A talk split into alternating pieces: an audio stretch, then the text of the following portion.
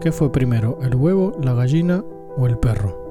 Según algunas publicaciones, el 80% de los habitantes de Argentina tienen un animal doméstico en su hogar. Luego le siguen México, Rusia y Estados Unidos. Una estadística dice que solo en Estados Unidos hay alrededor de 90 millones de perros como mascotas. Los fabricantes de alimentos para mascotas estiman que en Europa viven 75 millones de perros en cada casa de familia. Seguramente todos los que escuchamos este programa tenemos perros, incluso más de uno y si no es el caso, todos conocemos a alguien que tenga un perro como integrante de su familia. Si bien hoy en día es normal ver un perro, nos hemos preguntado dónde vienen, cómo llegaron a nuestras vidas y desde hace cuánto tiempo nos han acompañado. No vamos a darte todas las respuestas a esos interrogantes, pero sí datos muy interesantes que puedan cambiar tu forma de ver el perro como lo conocemos hoy en día, así que vamos con el podcast de hoy. Soy Daniel Acoen, entrenador canino de Urban Dogs y comenzamos este podcast en 3, 2, 1. Bueno, ¿cómo están? Comenzamos este primer programa muy ilusionados, es un programa muy especial, lo estuvimos preparando durante un tiempo, pensé que me iba a llevar menos tiempo y al final nos tomó más tiempo del que pensamos, pero fue por lo exhaustivo del estudio que estuvimos haciendo y bueno, es un tema muy interesante, así que pónganse cómodos porque vamos a comenzar. Según la Wikipedia, los cánidos, Canidae, son una familia de mamíferos del orden carnívoro el régimen carnívoro o omnívoro. Abarcan los lobos, incluyendo los perros, dingos, zorros, coyotes y chacales. Estos animales son digitigrados. Sus principales características incluyen hocico largo y cuerpo comprimido. ¿Digitigrado? Sí, esa palabra que quiere decir que es un animal que permanece o camina apoyado solamente en los dedos de sus patas. Son por lo general más rápidos y más silenciosos que otras clases de animales. Los cánidos se dividen en tres subfamilias, de las cuales solo una, la de los cánidos o canidae, tienen especies vivientes. Bueno, y esto pueden revisarlo en la Wikipedia, está el árbol eh, de las familias. Y del género de canis existen tres: la Aureus, la Latrens y la Lupus. La Lupus es un nombre un poco conocido, viene el lobo gris. Y el Canis lupus familiares es el Canis familiares, perro doméstico, que es como conocemos el nombre científico de los perros. Bueno, esto lo pueden encontrar en la Wikipedia y pueden estudiarlo más a profundidad. Esto está bueno para una tarea de la escuela donde uno saca un texto de la Wikipedia, lo copia, lo pega, bueno, pero me interesa llegar un poco más a los orígenes y a lo que se sabe sobre los perros, su, su domesticación y las diferentes teorías que existen. Sobre los inicios del perro hay varias teorías. La más conocida se asemeja a un cuento de niños para antes de ir a dormir. Es esa historia del lobo y el hombre de hace miles de años. Es el lobo que no tiene miedo a los humanos o que por curiosidad ve la oportunidad de conseguir alimento, acercándose a los basureros de los hombres de esas épocas, y donde un ser humano que se establece en pequeñas poblaciones mientras iba migrando, que iba buscando formas de sobrevivir, este lobo se acerca.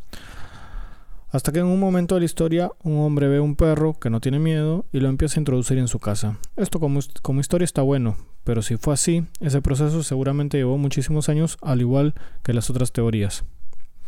Otras dicen lo contrario, que fue el hombre el que introdujo el perro. Y bueno, todo esto son hipótesis e historias, cada una respaldada por diferentes pruebas históricas, antropológicas y cada uno sacará sus propias conclusiones.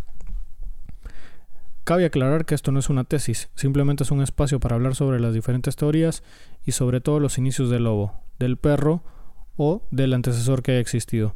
Pero si quieren saber qué pasó realmente y cómo fue, tendrán que estudiar el tema a profundidad. Algunos han dedicado su vida entera y todavía no tienen respuestas encontradas. A mí en particular me llamó la atención este tema cuando escuché hace poco una teoría que no había escuchado nunca antes la cual dice que el hombre hace miles de años no hubiera sobrevivido si no hubiera sido por la existencia del perro. Y eso sí que llamó mi atención. Me parece extremadamente interesante que a veces pensamos en el perro solo como un perro, mascota, compañero fiel e incluso en algunos casos un miembro de nuestra familia o un perrijo, como le llaman algunos. Y si no nos hemos dado cuenta que tal vez, y personalmente pienso que seguramente es así, están junto al hombre con un propósito aún mayor Estamos junto a un individuo que pudo haber cambiado la historia de la humanidad y la seguirá cambiando. Son capaces de encontrar bombas, explosivos para salvar vidas, incluso pueden encontrar enfermedades como el cáncer. Son la mejor tecnología de detección que tiene el ser humano hoy en día. ¿Y por qué no? El hecho de que podamos haber sobrevivido como especie hace miles de años si no, si no hubiéramos tenido un perro lobo que nos ayudara a cazar y a protegernos durante la migración hace miles de años. Es posible que no existiéramos como especie hoy si no hubiera sido por el perro. el lobo, el perro lobo, o quien haya sido ese antepasado de ese perro que hoy mueve la cola a nuestro lado mientras escuchamos esto. Y eso sí que atrajo mi atención, así que espero ahora tener un poco de tu atención e interés. Así que ahora hablemos un poco sobre estos temas. No es algo que estoy descubriendo e inventando yo, es algo que está publicado en diferentes libros, blogs, páginas de internet, reconocidos sitios de historia e incluso algún journal de algún reconocido científico, o simplemente una historia o una teoría que alguien tiene. Para explicar la domesticación, Mieche Germonpré sugiere que la domesticación pudo haber iniciado cuando cazadores prehistóricos mataron una loba y se llevaron sus cachorros. Mediante selección artificial se fueron escogiendo las especies más dóciles y descartando los salvajes, por lo que es posible que en 10 generaciones existieran ya cambios morfológicos.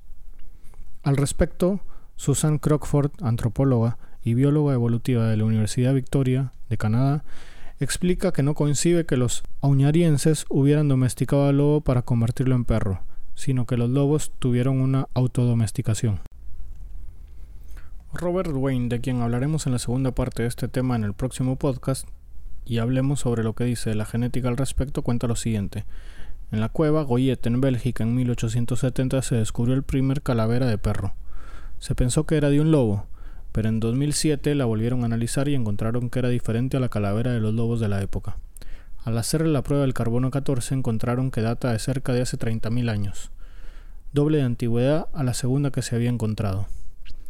También hay pruebas de la existencia de perros en Israel, Rusia y el este de Alemania.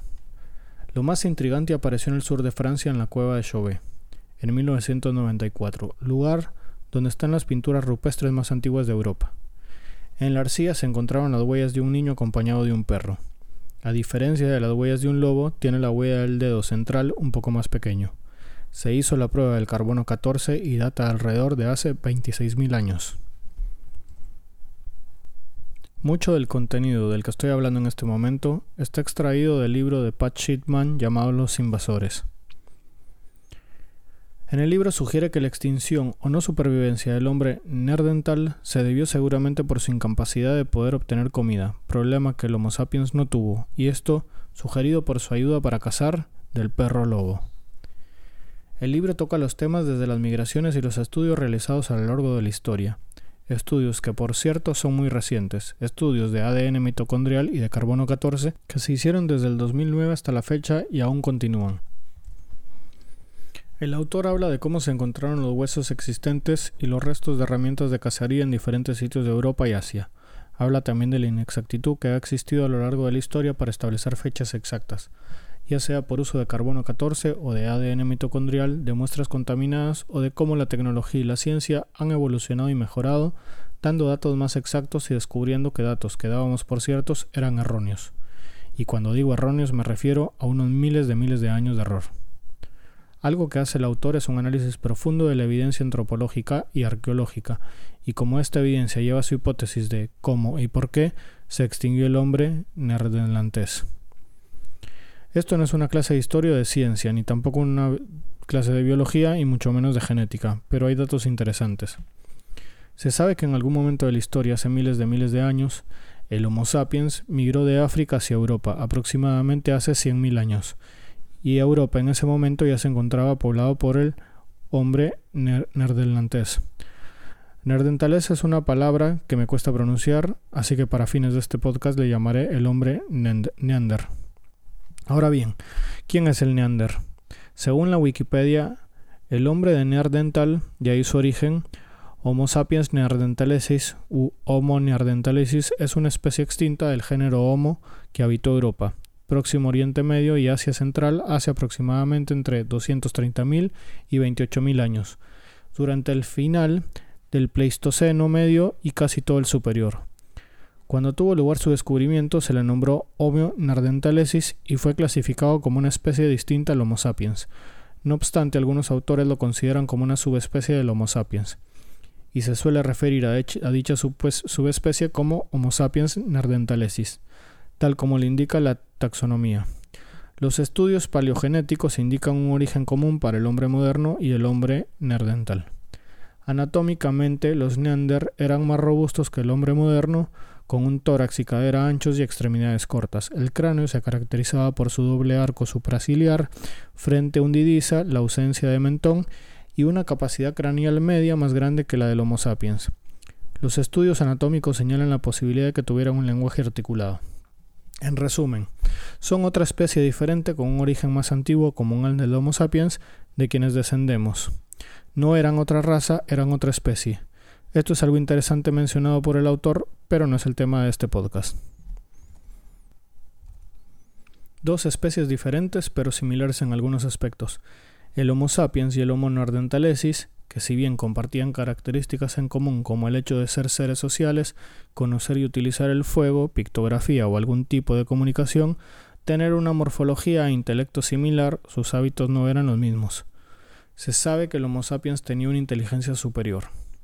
También se sabe que el Homo sapiens tenía herramientas de cacería que le permitían cazar a grandes mamíferos a distancia, llamados proyectiles mientras que hay evidencia que el hombre neander se aproxima y emboscaba a su presa y luchaba cuerpo a cuerpo con ella para matarla. Hay evidencia de canibalismo en, el Nearden, pero no hay evidencia de que el Homo sapiens haya peleado con el Neander o que se hayan confrontado. No se encontraron restos de unos o los otros en los sitios arqueológicos del otro. Así que solo quedan dos hipótesis para la extinción del Neander que coincide con la invasión o llegada del Homo sapiens a Europa el cambio climático y la competencia por alimento o una mezcla de ambas.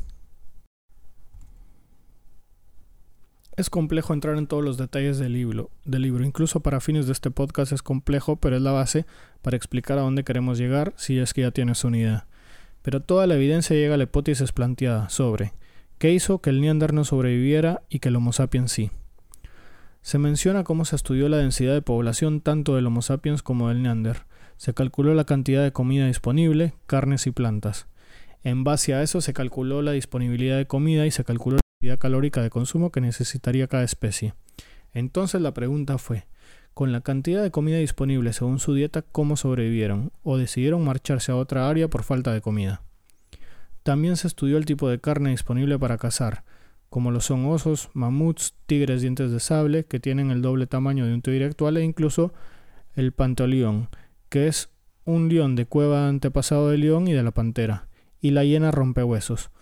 todos ellos compitiendo en, en un mismo sitio por carne, por presas, y o por ver quién se quedaba con un cadáver de carne. Este juego entre presas y predadores, entre carnívoros y lo disponible para el Homo sapiens y el Neander, definiría quién sobreviviría y quién no, al igual que el tipo de terreno que cada uno preferiría habitar entre maleza, descampados y las diferentes vegetaciones de la época. Se menciona incluso el estudio que se realizó en el Parque Yellowstone de Estados Unidos, donde introdujeron lobos y cómo estos alteraron el ecosistema como especie invasora, lo mismo que el Homo sapiens para el Neander, ya que llegaron como especie invasora desde África, y cómo regularon el equilibrio de especies.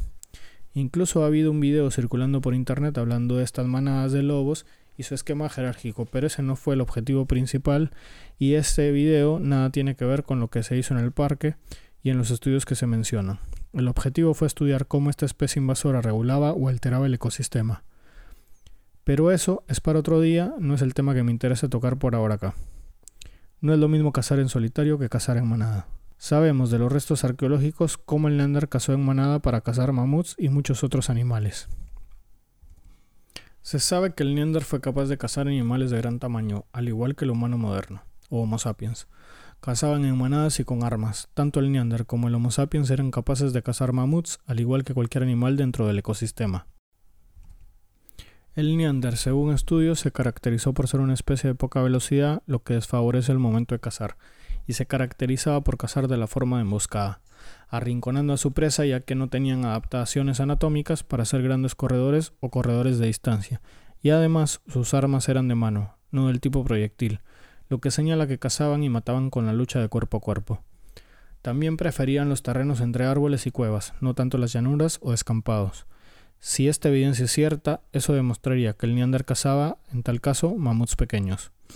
Además, a la hora de tener que defender un cadáver o un animal muerto producto de la cacería, seguramente habrán otros carnívoros que querrán quedarse con la presa, y sabemos por experiencia que las batallas terminan con uno de los dos contrincantes muertos.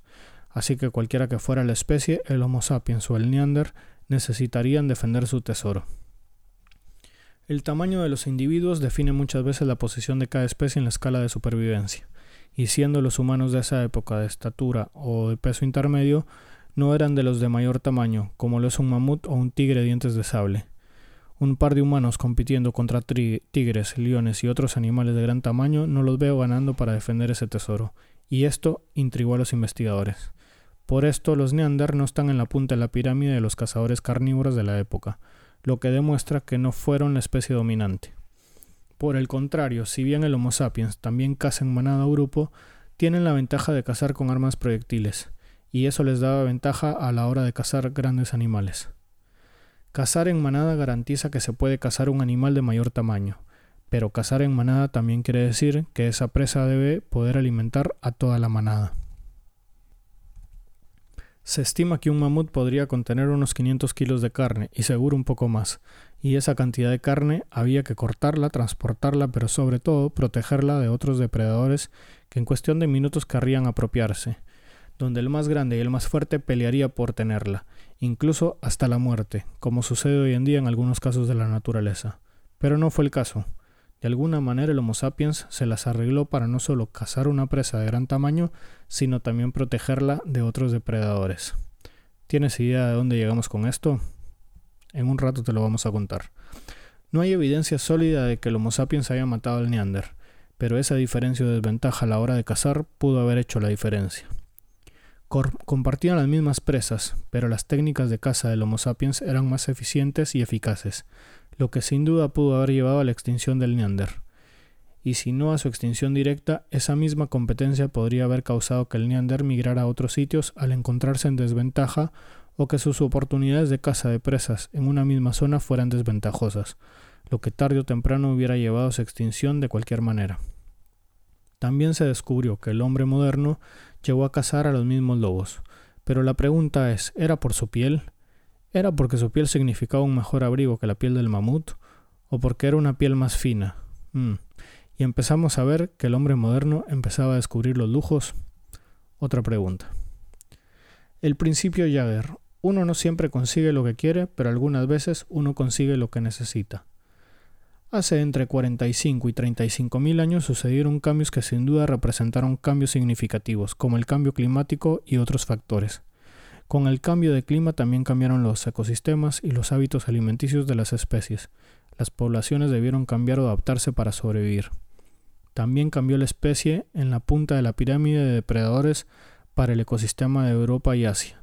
Donde antes habitaban los Neander, ahora en la punta de la pirámide estaba el hombre moderno, el Homo sapiens.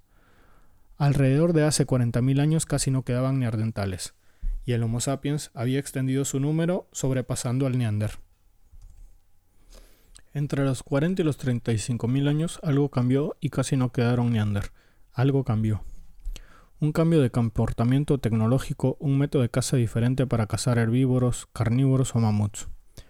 Lo que llama la atención es la cantidad de huesos que se encontraron acumulados en un mismo sitio, todos de mamuts. Incluso se llegaron a encontrar hasta 10.000 huesos de 50 diferentes mamuts. Al estimar la densidad de mamuts por metro cuadrado basándose en los huesos encontrados, la densidad daba de un mamut por metro cuadrado, lo cual no era lógico, al menos que el sitio fuera una zona de carnicería o de producción de alimento, lo que lleva a la conclusión de que se cazaban y se acumulaban o procesaban en un mismo sitio, y esto mismo en varios sitios arqueológicos encontrados, tanto de huesos como de herramientas de cacería, con fechas calculadas de hace 46.000 a 40.000 años, pero se cree que las fechas no son exactas por fallas de contaminación de las muestras. También cabe destacar que encontrar muchos mamuts en un solo lugar no quiere decir que se casaron o se mataron todos en la misma época, pero ese es otro dato. Se cree que la extinción del mamut se debió al cambio climático, pero el autor del libro opina que cree que posiblemente no fue así. Pero eso no es un dato menor a lo que nos compete acá, pero un dato interesante. Muchas especies similares al lobo y al hombre, en tasas de reproducción y de tipos de presa de alimento, no sobrevivieron a los cambios de la época como lo fueron los tigres y los leones de cavernas, o el hombre neandertal. Pero la pregunta acá es, ¿por qué el Homo sapiens y el lobo sí sobrevivieron hace 30.000 años cuando otras especies similares no lo hicieron? En 2009 se publicaron estudios interesantes. Se midieron y encontraron diferencias entre esqueletos de varios tipos de perros de ahora y de varios perros encontrados hace miles de años. Con esto se construyeron modelos que representan a los grupos de diferentes tipos de perros por las medidas correctas. Los perros prehistóricos no encajaban con las mediciones de los perros actuales y tampoco con las de los lobos. Uno de los especímenes encontrados en la cueva de Goyet no encajaba con el modelo del perro doméstico y tampoco con el del lobo prehistórico. Otros especímenes de otras cuevas coincidían más con perros domésticos pero más largos que los actuales, similares a un pastor alemán, y otros especímenes coincidían con ejemplares de lobos. Dos ejemplares de Bélgica dieron fechas de alrededor de 36.000 a 32.000 años de antigüedad, según la calibración de la medición. Esto era algo sorprendente para lo que veníamos hablando anteriormente. Se tenían registros de perros domesticables con antigüedad de 13.000 o 14.000 años atrás, pero encontrar que un perro tuviera una antigüedad de más de 30.000 años de antigüedad, fechas con acontecimientos que hablábamos anteriormente, era algo sin precedentes. Este es el tipo de estudios que pueden cambiar o replantear la historia. Un artículo en particular es muy meticuloso realizado por la mencionada al principio de este podcast, Mietje Germont-Pre menciona que se han identificado más de 30 especímenes en sitios arqueológicos y se siguen estudiando. Se han encontrado excavaciones que incluso se movieron los cuerpos o se les hizo lugar para enterrar a los perros junto a los humanos, lo que señala que ya había un factor social entre el hombre y el perro. Germont Prey y su equipo han estudiado un espécimen de Pedmosty en República Checa, que yacía con un hueso en la boca y este espécimen data de alrededor de 30.000 años de antigüedad. No se sabe con exactitud si eran lobos o perros, por lo que por ahora el autor prefiere llamarlo perro lobo, un antepasado del perro y del lobo, del cual descienden ambos. Todo esto lleva a algunas conclusiones e hipótesis, que pueden ser ciertas o no, que aún hoy en día siguen en investigación, pero a mi parecer son bastante claras y orientativas. Y yo saco personalmente estas conclusiones. El perro lobo ayudó al Homo sapiens a rastrear y a cazar a su presa y fuente de alimentación y supervivencia. También ayudó al hombre a proteger su botín, que de otra manera hubiera sido robado por otros carnívoros más grandes en tamaño y fuerza que el Homo sapiens. No hay otra explicación para que el Homo sapiens hubiera sido capaz de cazar por grandes distancias o grandes animales como el, el mamut o incluso almacenar grandes cantidades de carne de forma segura sin ser atacado. Hablamos de perro lobos que hacían tareas de rastro, cacería o ataque y seguridad. Hay evidencias sociales que hablan de la domesticación del perro, como la importancia de enterrar junto a un humano o incluso con un hueso en la boca a un perro. Los estudios y fechas coinciden con la extinción del neandertalés, quien al no haber utilizado perros lobos para cazar y protegerse no pudieron sobrevivir, o que el Homo sapiens aprovechó esta ventaja sobrepasando al neandertalés y poniéndolo en desventaja competitiva. También se han hecho análisis genéticos y de ADN mitocondrial, así que la historia continúa para saber qué fue primero, si el perro, el lobo, el perro lobo o algún antecesor anterior. Bueno, espero que esta pequeña introducción te haya gustado, te haya llamado la atención. A mí la verdad que la historia me intrigó pensar que nosotros como raza, como especie, no hubiéramos existido, no hubiéramos sobrevivido como le pasó al Nardentales.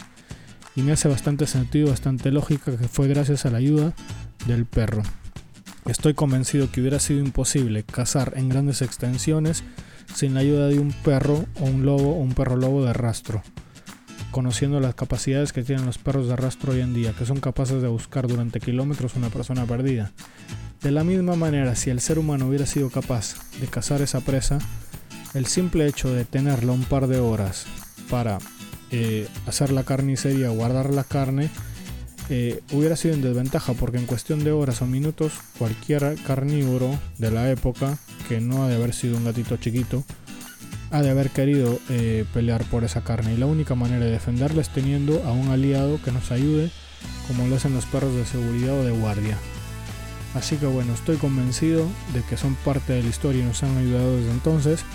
Y algo interesante es que esto tiene más de 30.000 años. Pensar que el perro está junto a nosotros hace más de 30.000 años y desde entonces nos ayuda en tareas diarias es algo eh, increíble. Hoy lo damos por hecho porque los tenemos sentados a nuestro lado, pero bueno, viene desde hace muchos años y esto también eh, quería resaltar la importancia con esta introducción de los perros de trabajo y de las líneas de trabajo, que ya desde entonces el perro nos ha ayudado y nos ha acompañado y genéticamente esas líneas son parte y son parte integral de, los perros que tenemos hoy en día.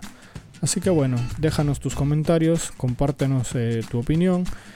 Eh, vamos a tener invitados más adelante, estoy pensando en un par de personas que seguramente conocen y saben mucho más del tema que yo, que han trabajado con lobos, que han estudiado estos temas, así que vamos a tener los invitados si es posible.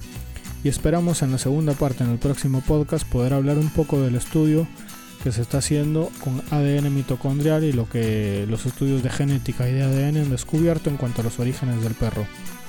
Pero en resumen, no vamos a tener una fecha exacta, pero la evidencia apunta de que el perro nos acompaña y que la domesticación y el proceso de domesticación está alrededor de los 30.000 años de antigüedad, que coincide con la extinción del hombre en Ardentales y de cómo el Homo sapiens sobrevivió y desde entonces el perro nos ha acompañado.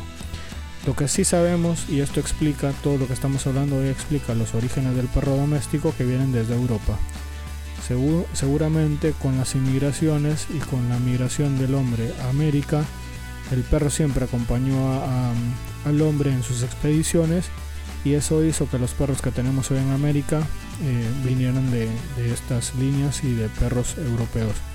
Pero bueno, espero haberte compartido un poco de esta inquietud. La verdad que a mí me encantó el tema, es un tema muy profundo, muy interesante. Da para mucho, no para hablarlo solo en un par de minutos. Traté de sintetizarlo lo más posible. Así que bueno, nos vemos en el próximo programa y hasta la próxima.